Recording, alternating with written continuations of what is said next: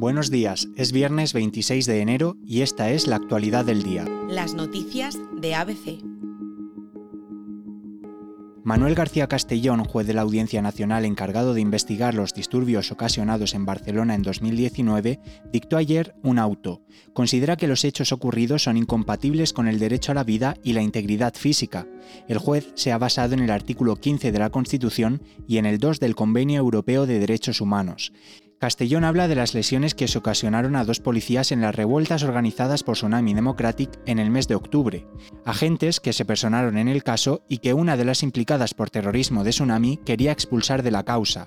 Uno de los agentes recibió múltiples intervenciones por un botellazo que recibió en un brazo, otro recibió una pedrada que le perforó el casco, sufrió un traumatismo cráneoencefálico. Esta consideración del juez no concuerda con la enmienda que pactó el PSOE con sus socios independentistas. Según la enmienda socialista, estos casos serían amnistiables. El juez también habló del caso de otro policía, un agente que quedó en coma y tuvo que jubilarse forzosamente antes de cumplir 45 años.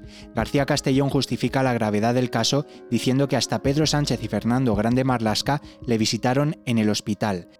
El juez también habló de Puigdemont. Dice que asumió las consecuencias de que pudiera haber muertos en las revueltas. Esto puede excluir al expresidente de la amnistía. También sobre la amnistía se ha pronunciado el fiscal general del Estado. Álvaro García Ortiz dijo ayer al Senado que el Consejo Fiscal no va a elaborar el informe de la amnistía que pidió la Cámara Alta.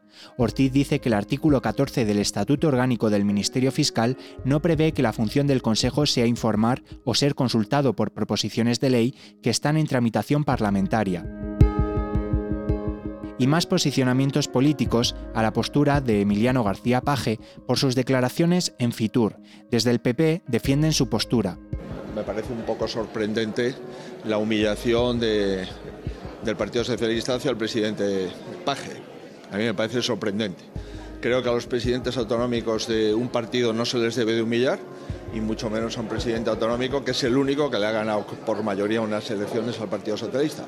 En el partido del presidente manchego, el PSOE no comparten la postura y la tachan de opinión minoritaria. Hombre, yo siempre digo que cuando hay una distancia con lo que es eh, la mayoría de las opiniones del partido, pues es mejor eh, debatirlas, dialogarlas dentro del partido. Me parece que ese tipo de declaraciones fuera, pues no es lo que más conviene. Creo que ni a Paje y desde luego tampoco al Partido Socialista. Y en relación con las palabras de mi compañero, decir solamente que no comparto una estrategia en la que la notoriedad se hace a partir de la discrepancia. Creo que ese no es el camino.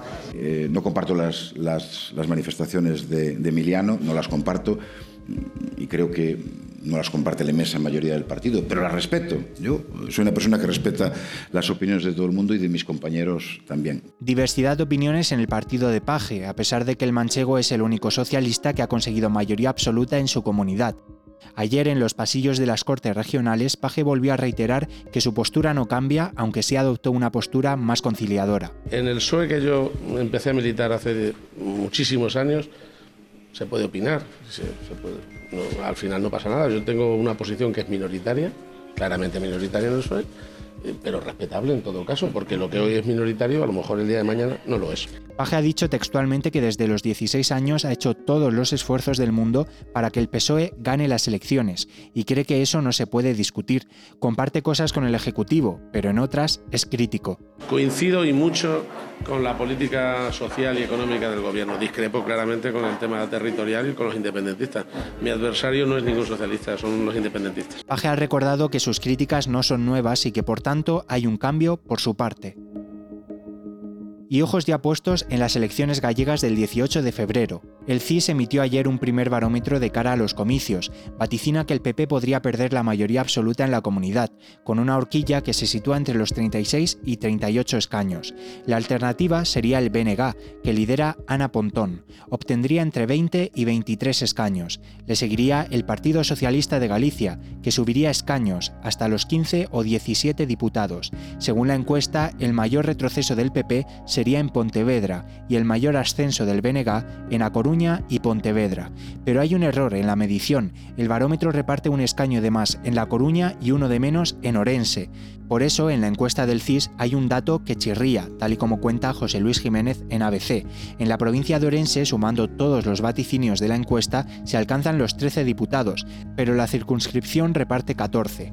Y en La Coruña, la situación es la contraria. El sondeo habla de 26 diputados, cuando en realidad solo hay 25. Y esto ha sido todo por hoy, pero antes de irnos, recordarles que pueden escuchar las noticias de ABC siempre que quieran en las principales plataformas de podcast, como iVoox o Spotify. También se lo pueden pedir a sus altavoces inteligentes y por supuesto pueden acceder a este boletín desde nuestra página web, abc.es.